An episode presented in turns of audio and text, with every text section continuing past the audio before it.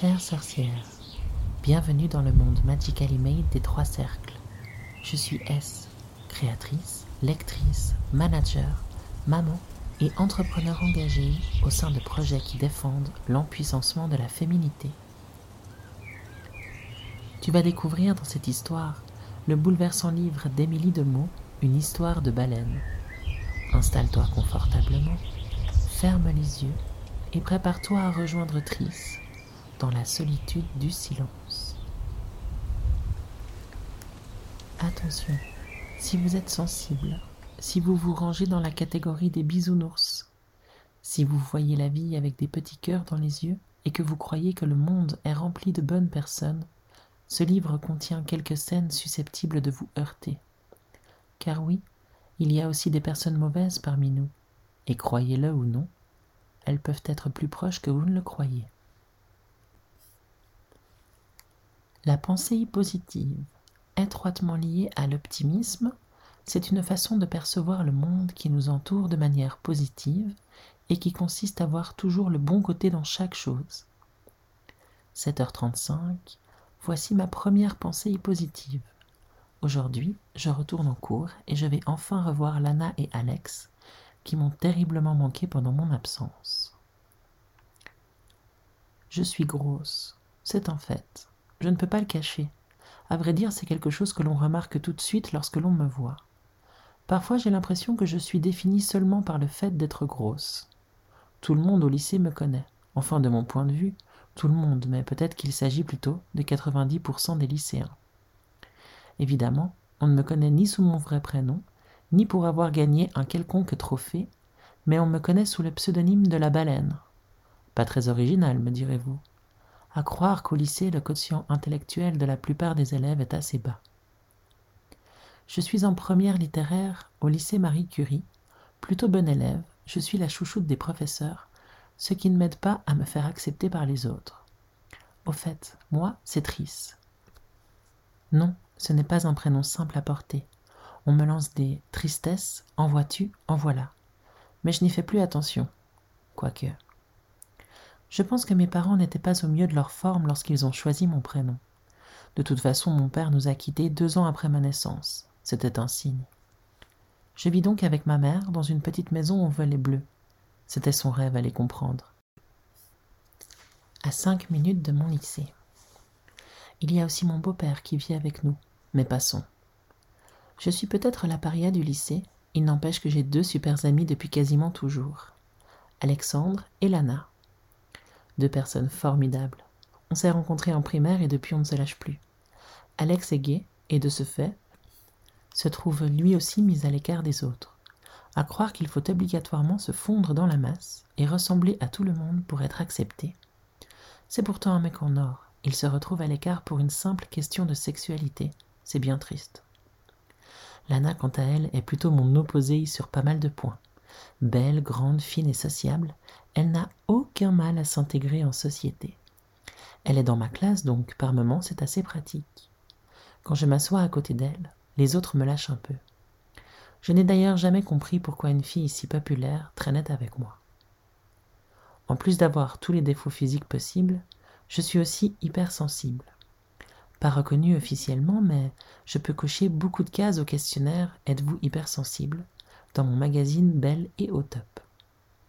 Et très honnêtement, être détesté du bahut en plus d'être hypersensible m'a valu plusieurs séjours à l'hôpital. Ma dernière tentative de suicide date d'il y a trois semaines. Comme je rate quasiment tout, j'ai bien évidemment raté mon suicide aussi. Je ne suis même pas bonne à ça. C'est dingue quand j'y repense. J'ai cru que prendre des cachets et m'allonger dans mon lit en patientant gentiment suffirait. Mais c'était sans compter sur mon beau-père, qui avait une fois de plus besoin de se défouler. Manque de peau pour lui, son punching ball était entre la vie et la mort. Il a donc rapidement appelé les secours et passe désormais pour un héros aux yeux de ma mère. Aujourd'hui, je retourne au lycée. J'ai beau dire à ma génitrice que la vie est insupportable pour moi là-bas. Elle ne m'écoute pas et me répond seulement que le directeur a fait un discours contre le harcèlement scolaire. Super. Je suis certaine que ma vie va dorénavant devenir génialissime grâce à ce fameux discours. J'essaie de me préparer calmement mais les pulsations de mon cœur se font ressentir de plus en plus fortement, tant je suis submergée par l'angoisse. Lana doit venir me chercher pour qu'on aille au bahut ensemble. Cela me soulage un peu, juste un peu. Je m'habille de manière à passer le plus inaperçu possible, en noir d'ailleurs. Il paraît que le noir amincit. Pas sûr qu'il fasse disparaître mes 20 kilos de trop, mais bon, pourquoi pas. Salut ma poule, alors prête? Attends, mais tu vas y aller comme ça? Euh, salut Lana. Oui, enfin non. Qu'est-ce qui ne va pas dans ma tenue? Un col roulé en automne, alors qu'il y a un grand ciel bleu. Ça ne te choque pas? Arrête de te cacher. En plus, je suis sûre qu'on te remarque encore plus comme ça. de toute façon, quoi que je fasse, on me remarquera. Mais pourquoi ne pas retourner la chose? Tu sais, je suis certaine que si tu te mettais en valeur et que tu prenais confiance en toi, les autres arrêteraient de t'insulter. Mais comment veux-tu que j'aie confiance en moi? Tu m'as vu? Triste, tu es désespérante. Arrête de te rabaisser constamment. Tu es très belle. Mais oui. Sérieux, tu as des formes et alors? Tu sais qu'il existe des mannequins grande taille? Il y a des femmes belles avec leur rondeur et des femmes minces qui le sont moins. Arrête avec tes critères de beauté à la con. Eh bien, dans cette ville, dans ce putain de lycée, il n'y a que toi qui penses comme ça. Après quelques minutes de supplication, Lana me convainc de mettre un pull bordeaux aux mailles fines et à l'encolure convenant mieux à la saison. Nous arrivons pile à l'heure pour notre cours de mathématiques avec monsieur François, un homme de la quarantaine, bien portant. Tête baissée, je vais m'installer directement à ma place au troisième rang à côté de Sarah. Bon retour parmi nous, mademoiselle Triss. Merci, monsieur, lui dis-je, sentant le rouge me monter aux joues. Oh, une revenante. Oh non, pas elle. Merde, la baleine est revenue. S'il vous plaît, un peu de silence et arrêtez vos enfantillages, mon sang finit par dire mon professeur. Voilà, ça recommence déjà. Pourquoi me torture-t-il ainsi? Je ne leur ai strictement rien fait en plus. Je sens la boule que j'ai au ventre devenir de plus en plus imposante. Je souffle, je ne veux pas être faible devant eux, je dois me montrer solide. À la fin du cours, je remballe vite mes affaires pour aller à celui de français. Lana me rejoint aussitôt. Triste, j'ai entendu tout à l'heure. Laisse tomber, ce sont des abrutis, ok? Oui, oui, ne t'inquiète pas. Non, Tris, tu ne t'effondreras pas le premier jour. Il est midi trente. C'est l'heure de la pause repas. Avec Lana et Alex, on décide d'aller manger dehors. Il y a un camion au coin de la rue qui fait des salades et des sandwichs. On s'empare de notre butin. Je choisis une salade, histoire de ne pas provoquer un peu plus de moquerie de la part des autres lycéens. S'ils me voyaient avec un énorme sandwich jambon beurre. On s'installe sur un petit banc dans le square d'à côté. Et toi, Alex, comment s'est passée ta matinée demande Lana. À chier. J'avais sport pendant trois heures. Maintenant, je pue le fuck et va falloir endurer ces effluves jusqu'à ce soir.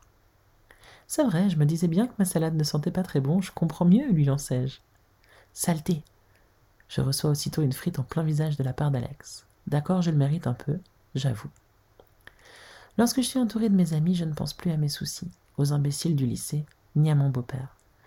Je redeviens la triste cool et rigolote que j'étais avant. On passe le reste du déjeuner à parler de choses et d'autres. Lana nous avoue avoir un faible pour un garçon de terminale, un certain. Jamais entendu parler de lui. D'après elle, c'est le plus beau mec qui soit, grand, brun, sportif. Mais elle n'a pas encore eu l'occasion de lui parler en tête à tête. Alors on s'amuse tous les trois à élaborer des stratégies pour qu'elle puisse se retrouver seule avec lui les enfermer tous les deux aux toilettes, ou bien faire en sorte qu'ils se retrouvent collés au même moment. Bon, on doit encore réfléchir un peu. C'est l'heure de retourner en cours. Dommage, j'étais tellement bien de ce petit square à ne penser à rien des futilités. Je me dirige vers la salle d'histoire-géographie lorsqu'une fille que je ne connais pas du tout s'approche de moi. Bonjour, dis-moi, tu sais où se trouve la salle de maths, s'il te plaît? Oui, c'est dans l'autre cool, je n'ai pas le temps de lui répondre. Clara, une fille de ma classe, me coupe en plein milieu de ma phrase. Hé, ne lui parle pas. Fais gaffe, le suicide, c'est contagieux, dit-elle, en parlant à la nouvelle. Je n'ose rien dire. Comme cloué sur place par de tels propos. Comment peut-on être si méchant?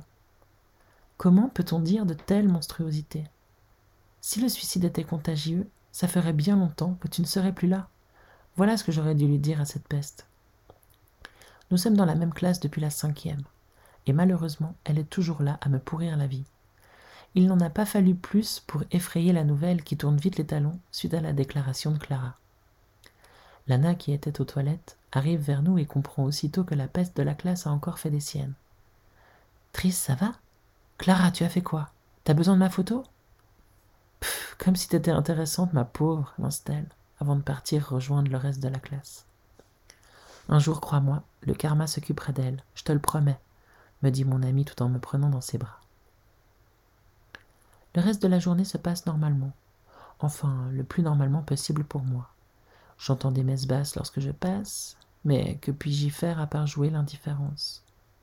J'ai envie d'un renouveau pour moi. J'ai envie de faire la fille qui n'entend rien, être dans mon monde encore un an et demi, puis passer le bac et partir.